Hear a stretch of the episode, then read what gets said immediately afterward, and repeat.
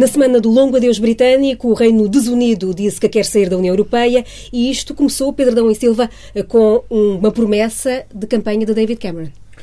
É, em parte, importante sim. É só para recordar que nós não nos podemos espantar com os resultados deste referendo, porque as causas e os fundamentos já estavam todos lá.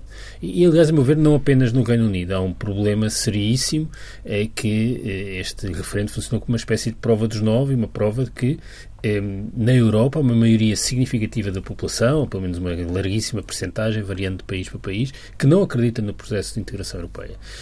E como a Europa são 28 democracias, não há forma de lidar com o processo de integração não tendo em conta isso.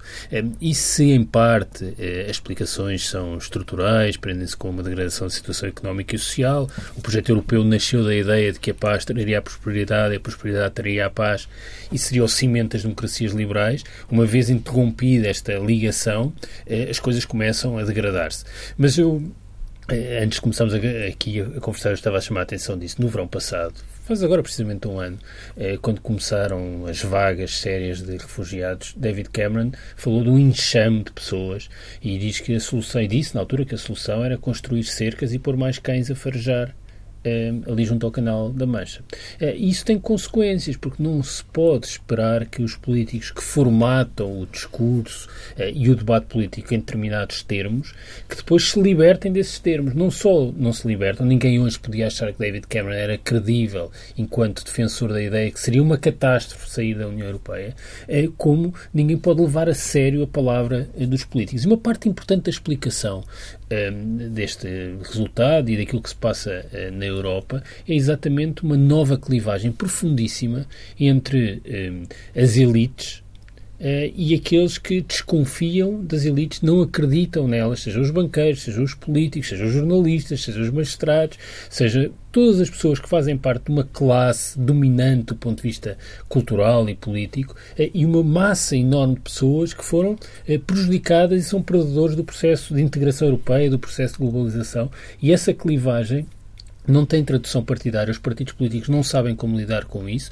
e é isso que explica a desagregação também do sistema partidário um pouco por toda a Europa. Portanto, o referendo faz parte de uma tendência mais vasta, a meu ver. Pedro Marcos Lopes, uh, viva. Uh, o, o, líder do UKIP dizia hoje que esta era uma vitória da gente decente, uh, pegando nas palavras do Pedro Adão e Silva, desta clivagem clara entre aqueles que estão completamente descrentes do sistema político essa, e a classe operária, vá lá, tendo em conta também que esta vitória se deve muito a locais onde o Labour, os trabalhistas, aliás, tinham um peso importante e onde foram completamente cilindrados na, Mas campanha. isso tem, isso é, é um dado curioso, mas é um dado que nós já conhecemos. Noutros países da Europa, por exemplo, em França, a, a, o transporte, digamos assim, a movimentação de votos para a Frente Nacional vem, por exemplo, dos ex-comunistas uh, franceses.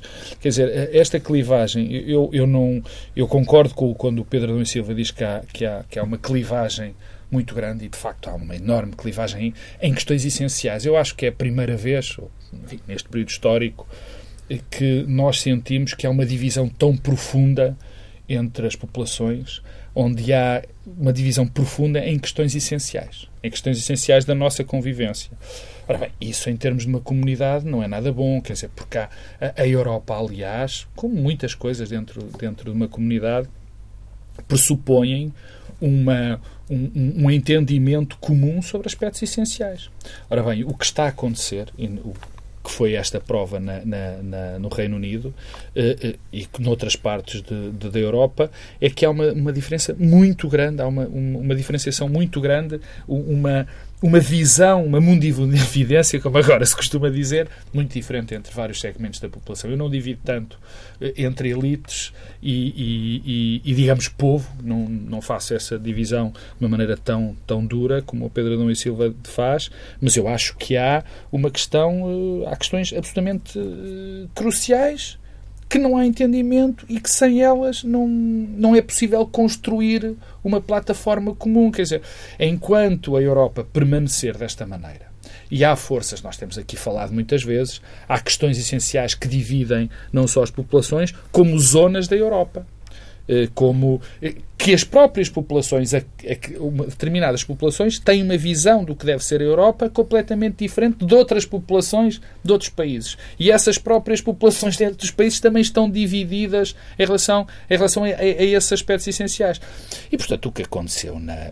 Vamos lá ver, o que aconteceu na Inglaterra, no Reino Unido, enfim, tem, tem várias dimensões, mas há uma que me parece evidente, em termos de extrapolação. Há uma que parece evidente, se nós fôssemos para outros países na Europa, havia uma enorme probabilidade disto ter acontecido, disto também acontecer, quer dizer, e evidentemente, e já vamos falar com certeza dito, que o efeito, o efeito de, o tal efeito dominó de que se fala, ganha outra dimensão, porque agora há uma legitimidade discursiva de determinados movimentos dentro da Europa que esta, que, que esta eleição evidentemente eh, proporcionou. É, há um dado, e este é só um parênteses em relação a isso, tem a ver com, com a questão dos referendos, a maneira como os referendos são organizados, a questão política que está por trás deste referendo, porque, quer dizer, porque a questão política que está por trás deste Começou referendo... Começou quase como uma brincadeira, não, é, uma provocação. Não, é que teve a ver com isto é brutal dizer, mas tem a ver com uma guerra de poder dentro do Partido Conservador. Isto começa desta forma. E, e, e de duas pessoas que, tanto o Boris Johnson, ambos do Partido Conservador, como o David Cameron, que têm, que, que utilizaram este, este, este instrumento com, com uma capacidade destrutiva gigante eh, para obter poder dentro do, seu, dentro do seu próprio partido e dentro do seu próprio país. Mas, oh, Pedro, deixa-me só dizer, eu acho Não que este, este, ponto é muito importante, o ponto da marcação do referendo. Eu, eu, tenho visto muitas vezes sido dito que foi um erro marcar o referendo. Ah, eu eh, acho que é um erro fazer essa interpretação, eh, porque me parece que também uma das razões por que chegámos a este momento, este momento do processo de construção europeia, em que vários países têm uma inclinação grande para a rejeição uh, da Europa, mesmo o país onde ela não é maioritária, é muito significativa, resulta também desta ideia que nós podíamos ir adiando, contornando um, algum, momento, algum momento de referendo ao processo da União Europeia. Se este resultado é como é, é porque estavam ah, lá, sim. Eh, a vontade estava lá. Eh, e o que seria o sistema partidário e os políticos eh, tentarem evitar esse teste oh, pelos Pedro, votos. Mas Eu o... acho que isso. Oh, Pedro, mas deixa-me interromper-te em relação a isso, porque há, há aí um ponto curioso que vai contra, em parte, um bocadinho essa tese. É que em 1975 também foi feito um referendo. Tá, mas é num contexto completamente Não, não, não, não, repara, não, mas é, é exatamente essa a questão. É essa é a questão do contexto. Quer dizer, é do, contexto, do, do contexto, o contexto não é contexto político. Não, mas o contexto, o que mudou foi Por as condições a gestão, foi a gestão da crise financeira crise, claro. e a crise dos refugiados. Quer dizer, este é o ângulo de análise deste referendo. Eh, agora, pensar que podíamos evitar referendar eh, contornando eh, a vontade popular, eu julgo que isso é, é tremendamente negativo e é também uma explicação para como chegamos aqui, até aqui. E há um, uma espécie de reverso da medalha disto, que é a ideia de falsa consciência, que é uma coisa que tem surgido muito também ao longo do, do dia de hoje, que é a ideia, bom, isto quem vota pelo Brexit, um, ehm, e há uma correlação positiva fortíssima entre baixas qualificações, um, ehm, idade, os mais velhos, uh, e uh, um sentimento contra a União Europeia. Porquê? Porque não conhecem a verdade. Ah, eu, eu, julgo que há mesmo aqui um problema. É evidente que esta campanha foi uma campanha pós-factual, no sentido em que os factos contam pouco, e onde a mentira, aliás, é uma parte importante do debate público. Isso é uma questão eh, transversal também às democracias, que eh, está, estamos a evoluir para um debate público em que a verdade e os factos contam Nada, é, quase. quase nada e quase pouco. Mas isso não impede, nós não podemos desvalorizar a, eh, a forma como eh, as pessoas vivem as suas experiências cotidianas, a sua vida laboral, eh, nomeadamente aqueles que foram os prejudicados do processo de integração e da globalização.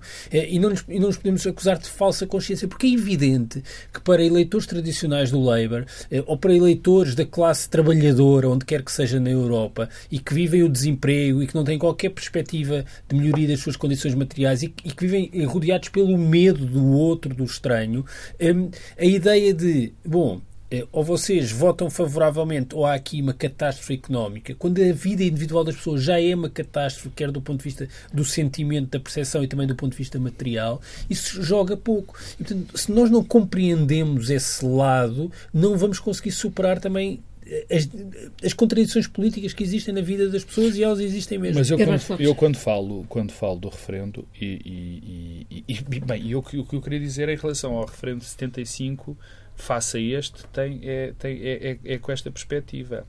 houve uma altura em que os ingleses foram escutados sobre uma questão essencial. Portanto, se havia, se há povo uh, na Europa que viu uh, a sua vontade uh, respeitada em determinada altura, foram os ingleses, porque nós sabemos da história. A União Europeia não tem, tem rigorosamente nada a ver. Agora, esquecendo o contexto, a União Europeia, do ponto de vista institucional, mesmo o Reino Unido não estando na zona euro, não tem nada a ver com a União Europeia de 75 Não tem, não tem, não, mas o que eu quero dizer em relação a isto é que houve momentos fundadores, existiram momentos fundadores mais do que, do, do, que a perspectiva que habitualmente se tem em relação aos momentos fundadores. Há, há, um momento fundador, que é o euro. É o verdadeiro momento fundador. E porquê é que é um movimento fundador e porquê é que eu, que acho que sou normalmente... Quer dizer, não há nenhum referendo que eu, que eu possa defender com uma exceção, que tem a ver com os aspectos da soberania, da soberania nacional. Ora bem, se há algo que valia a pena ter sido referendado, porque é um elemento fundador de retirada objetiva e, e, e clara de, de, de, soberania, é a questão do euro, e essa não foi. E depois... Não, mas a Inglaterra, não, não a Inglaterra não, mas todos, os, todos esses momentos fundadores foram passando foram, à margem, foram passando à margem. Povos. Mais existiram uh, uh, referendos que não foram respeitados, pura e simplesmente.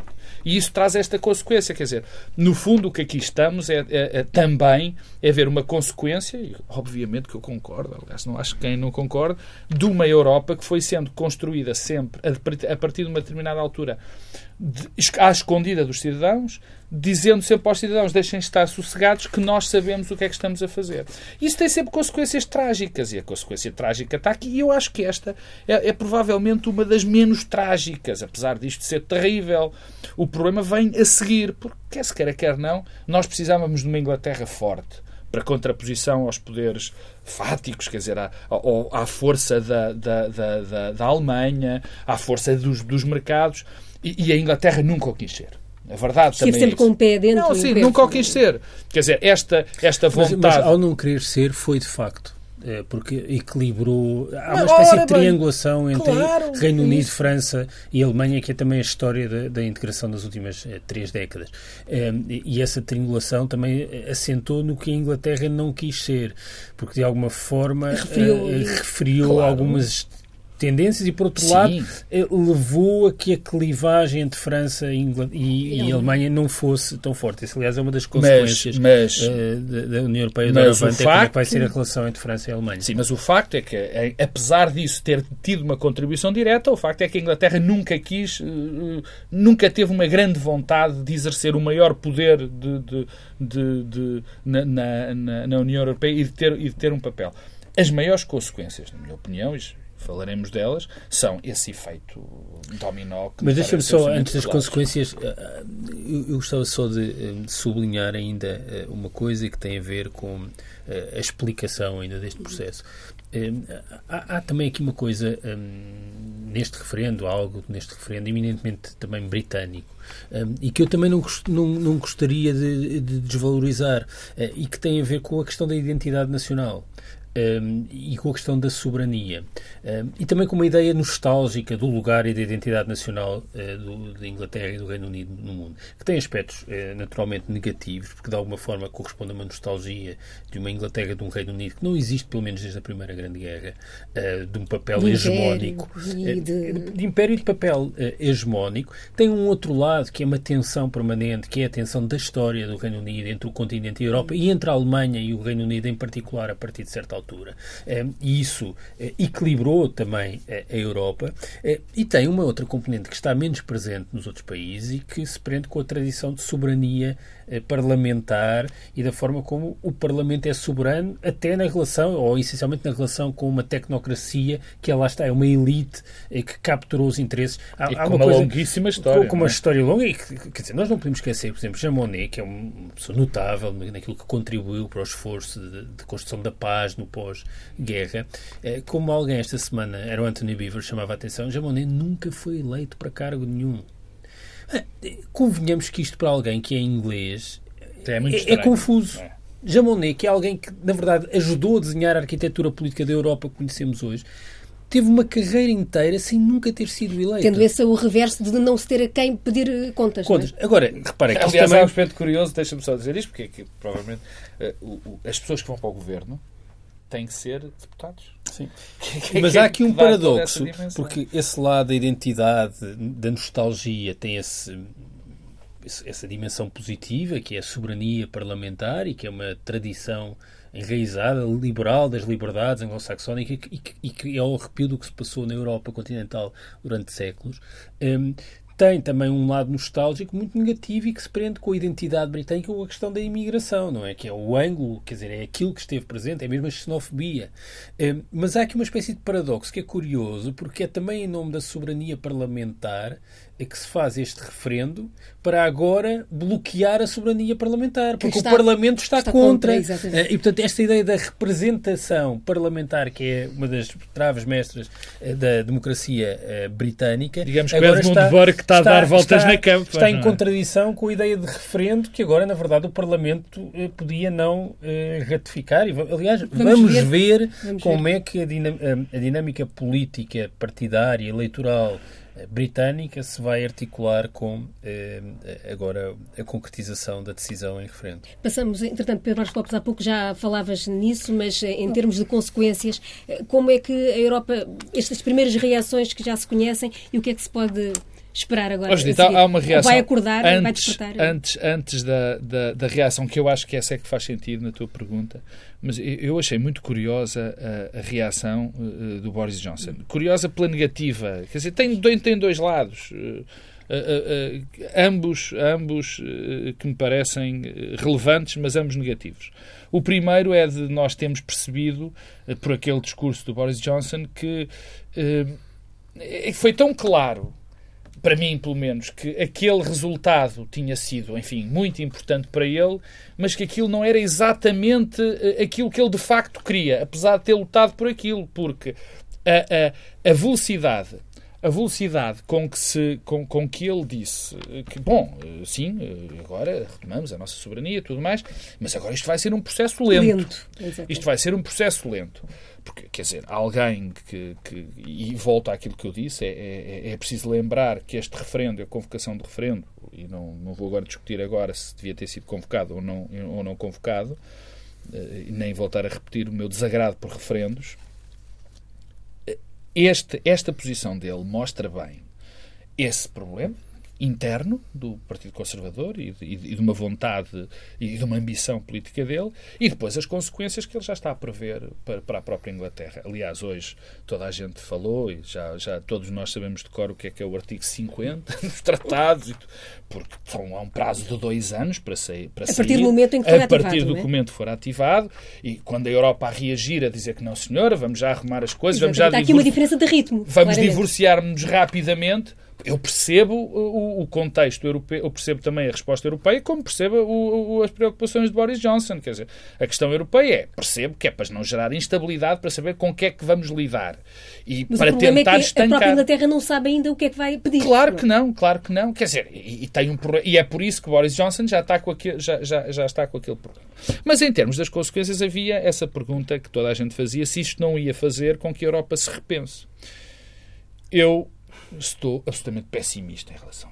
Quer dizer, porque se chegamos a estes. Quer dizer, ó oh, oh, Judite, nós já chegamos a um limite tal que este referendo, no fundo, não se compara com aquilo que tem acontecido na Europa, com aquilo que tem acontecido com as crises do dos refugiados e com que consolidou em relação a isso, com algo que teve no cerne deste referendo e que nunca foi bem tratado, que é o problema da imigração, quer dizer, que é um problema que nós que nunca foi encarado de uma maneira, pelo menos é sequer, sequer encarado. Tivemos o problema de, de, de, da crise que a Europa não conseguiu resolver.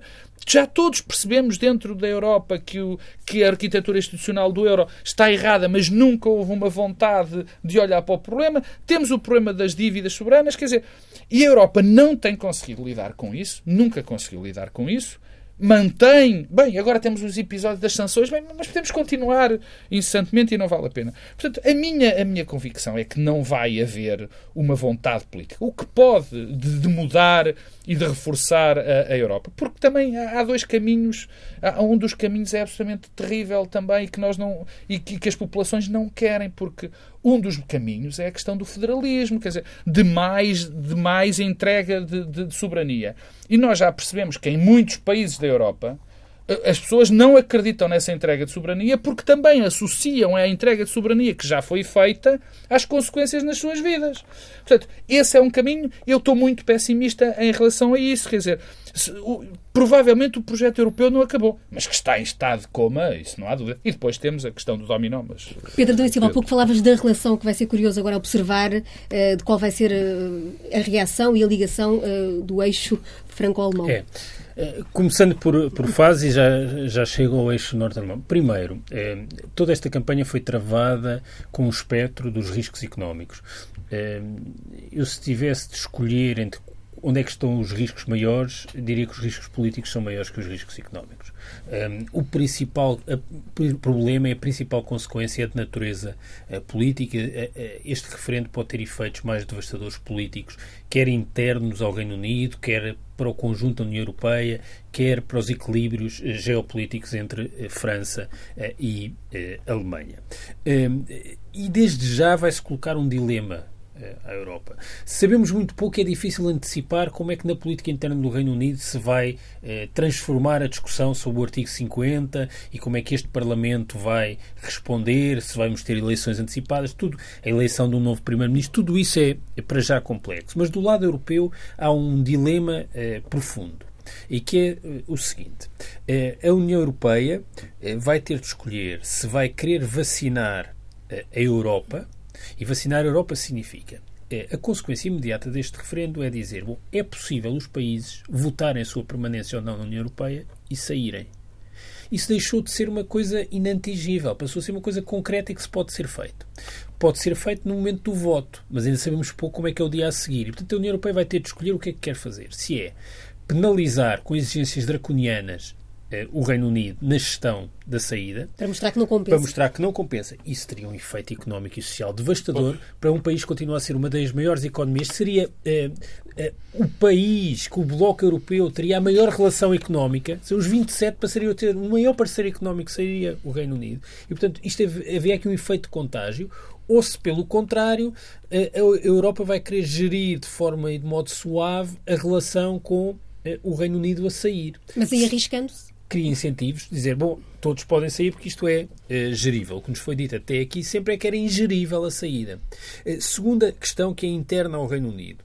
Uh, tem sido dito, bom, este referendo vai ter uma tradução, até porque o voto foi nesse sentido. O voto tem uma, uma distribuição geográfica muito linear, no sentido em que a Inglaterra o Brexit ganha, mas na Escócia, na Irlanda do Norte e em Gales. Em Gales, em Gales em acabou por não, mas, mas na Escócia, na Escócia, na Escócia, no enclave de Londres, na Escócia eh, e na Irlanda do Norte, eh, a permanência eh, ganhou e portanto isto pode desagregar a União.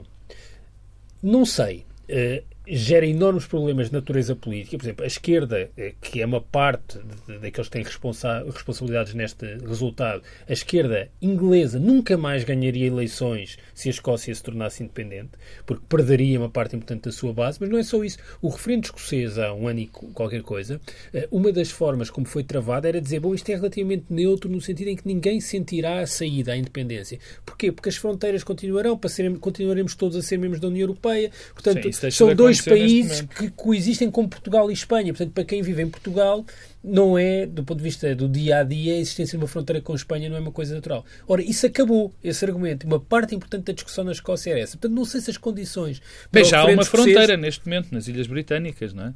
A Irlanda. Ainda não há, mas haverá. Sim, mas... Sim, mas, mas exatamente, mas ainda assim é outra ilha, claro. não é? A, a questão da Escócia, que é aquela que se vai colocar já, pode ter problemas, e a da Irlanda do Norte seria a Irlanda do Norte juntar-se eh, à Irlanda. Quanto à União Europeia, um, há quatro caminhos possíveis neste momento. Um é regresso ao mercado comum, é uma espécie de recuo do processo europeu. Tirar a parte política. Tirar a parte política e regressarmos a 86, 87. É um caminho possível. Como é que isso coexiste com o euro? Difícil de compreender. Mas há outro caminho, que é a integração, ser uma integração em clusters, ou seja, grupos de países que vão avançando de forma uh, desigual. Uh, finalmente, Bem, é o que já temos. Não, é? final, não mas, mas assumidamente, de forma, forma assumida, uh, finalmente construir uma união mais perfeita. Isto é, avançar no federalismo. Sinceramente, não vejo condições políticas no conjunto das democracias europeias para nenhum destes caminhos. Pois, era o que eu ia dizer. E, portanto, essa- eh, eh, isto mostra Então qual é que está a solução? Eu acho que a solução perguntar é o agora. alumbrando. Nós tendemos a desvalorizar o papel do alumbrando. As coisas podem ficar mais ou menos como estão e sendo geridas em Mas alumbrando. daí, hum, eh, enfim, eh, a leitura que se faz desta pressa de repente que se ouviu hoje pela voz dos responsáveis. A Inglaterra parece que querer jogar no lumbrando. A Inglaterra, certamente. Nos Mas eu acho que próprios- Foi o- toda a foi o gente, discurso do Boris toda a gente vai querer jogar no lumbrando. E ser cozido em lumbrando é uma coisa que demora, mas acaba-se cozido. Mas- mas- mas e há, muito- há uma coisa, Ah, há uma coisa que já a está a ser cozida. Que, aliás, este fim de semana vamos ter mais um exemplo disso mesmo, que é o sistema partidário europeu como o conhecíamos. Eh, e, e no Reino Unido ele foi cozido mesmo. Porque eh, os conservadores, os liberais e os trabalhistas representavam eh, setores importantes das- da, da população britânica com um alinhamento de classe. Ora, isso Sim, deixou de não existir. alinhou há muito. Não, mas Isso agora é que foi definitivamente. Eh, E em Espanha também não, e por aí fora. Exatamente. Tony Blair deu a natureza das- da- dos alinhamentos de classe alterou-se. Isso tem consequências para a democracia eh, europeia e, portanto, inviabiliza qualquer caminho e podemos ficar aqui no lumbrando eu, eu, eu, eu estava, estava a história do Lumbrando do Pedro. O Pedro agora inventou uma nova teoria para a Europa do Lumbrando. O, o Lumbrando é aquilo que nós temos vivido. Isto é o Lumbrando. mas é. Quer dizer, e o Lumbrando, onde vai dar. O Lumbrando, curiosamente, não Eu é diria tão. mais banho-maria até. Não, não, é que. Ali Eu, uma- por acaso, sabes uma que outro dia. Então, vou dizer coisa. Então, agora tu estás. É que outro dia estava a tentar perceber a diferença exata entre o lumbrando e o banho-maria. Ah, mas há- quando estava a pensar camada. nessa metáfora e achei por momentos que o banho-maria era a É, melhor eu metáfora. é mais- mas- E agora estás-me. Porque há ali um, há ali um- Não, um, mas vazio vocês- entre É, não é? a substância Estão os dois- Mas eu depois acabei por escolher. Estão os dois- no Google a ver exclusivamente o que é que era o banho-maria, a diferença entre banho-maria e estão os lumbrando. dois enganados porque a questão é mesmo o lumbrando. Porque com o lumbrando a coisa vai aquecendo. Com o banho-maria fica estável. Por definição. Penso eu que é assim. Não, Não, é? também dá para Também queimar. dá. também para queimar. Não, mas o caminho, o caminho do lumbrando é que este lumbrando parece ser um lumbrando, mas não é um lumbrando, porque foi muito rápida a degradação da, da- da- muito rápida a degradação da Constituição Europeia. Foi muito rápida a inversão da vontade dos povos, em termos históricos, então, rapidíssima a vontade dos povos em olhar para este processo e não, e não, e não, o, e, e não o achar bom para as próprias populações.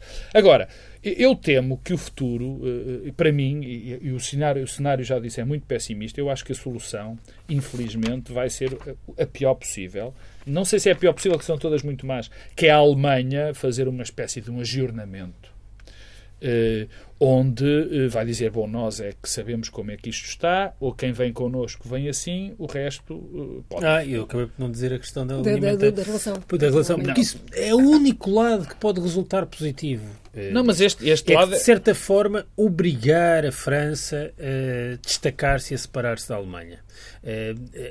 Eh, eh, houve sempre uma tensão Bom, isso é o fim latente. da Europa. Não, é não então acho. mais rápida. Não Isso acho que houve é uma mais tensão sempre latente, mas que levou sempre a uma convergência entre os interesses de Berlim e Paris, antes Bona Mas eh, é e assim, que, a- Paris. é assim que a União Eh, se Mas agora que- isso que a Europa pode cresceu, eh, é? termos dois polos de liderança no conjunto do continente é que de alguma forma até os países das periferias e do sul podem fazer parte do polo liderado eh, pela França eh, e a Alemanha Mas com com uma este protagonista, inclinação com o Hollande? Não, esses protagonistas contam muito pouco para isto. E os protagonistas são é também, são, são também fruto do contexto. E, e se houver uma evolução para uma tensão entre eh, um eixo eh, liderado a partir de Berlim e um outro eixo a partir de Paris, eh, com duas Europas, eh, isso pode criar uma tensão política que encontrará algum tipo de equilíbrio, ou não. No passado não encontrou. No passado histórico eh, não encontrou, eh, mas é possível encontrar algum tipo de equilíbrio não- na, na mudança e na reforma institucional europeia. Não estou a dizer que isso vai Sim, acontecer. eu não acredito eu nem que isso é possível. Eu não acredito nem por um segundo nesta, nesta hipótese, francamente, porque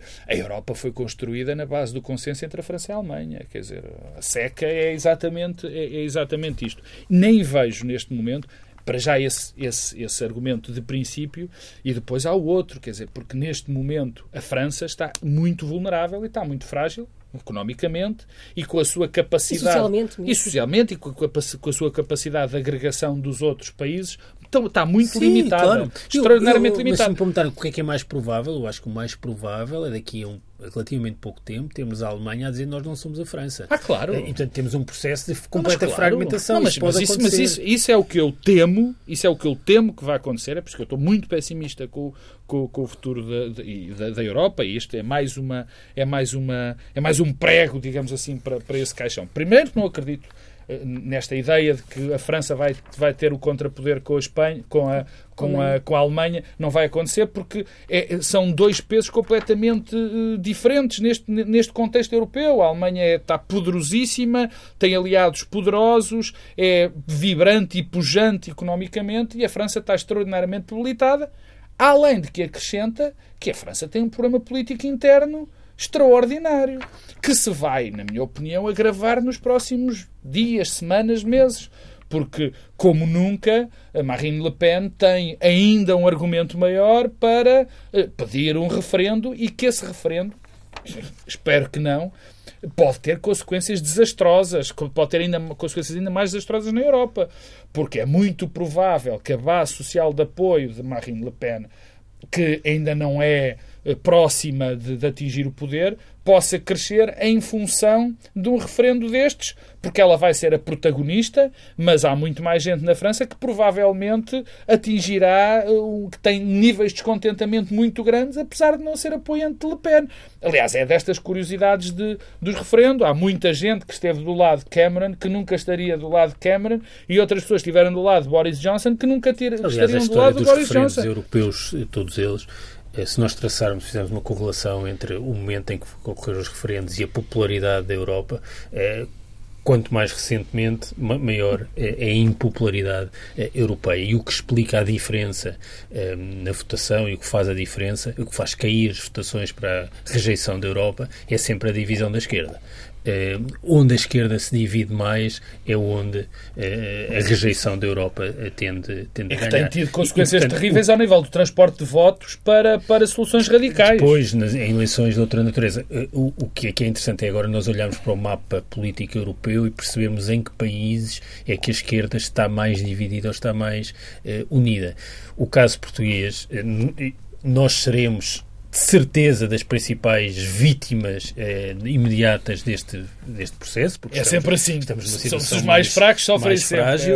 É, o, é o tal ditado eh, africano, não é? Quer dizer, qualquer otimismo no cenário macroeconómico, a situação do nosso sistema financeiro, onde podemos beneficiar, é que não acredito que alguém vá falar em sanções agora a, Portugal. Oh. Mas quando olhamos para tudo o que se está a passar, é, é curioso porque, de certa forma, a geringonça teve um lado quase preventivo, no sentido em que, ao juntar as esquerdas, tornou menos provável um cenário em que, se, a questão europeia se colocar em Portugal, haja uma divisão uh, no campo das esquerdas. Uh, aliás, Portugal é, é, é interessante porque parece-me que as condições objetivas para a rejeição europeia já estão, de certa forma, a começar a, a estar presentes, mas não há protagonistas políticos para as transformarem em condições subjetivas. Isso é diferente de muitos outros países me dar uma nota em relação a, a, a, às consequências internas na, na Inglaterra do sistema político, porque tem a ver, não diretamente, sei eu sobre, sobre os jogos políticos ingleses, mas tem a ver com algo que o Pedro levantou e, e que é interessante.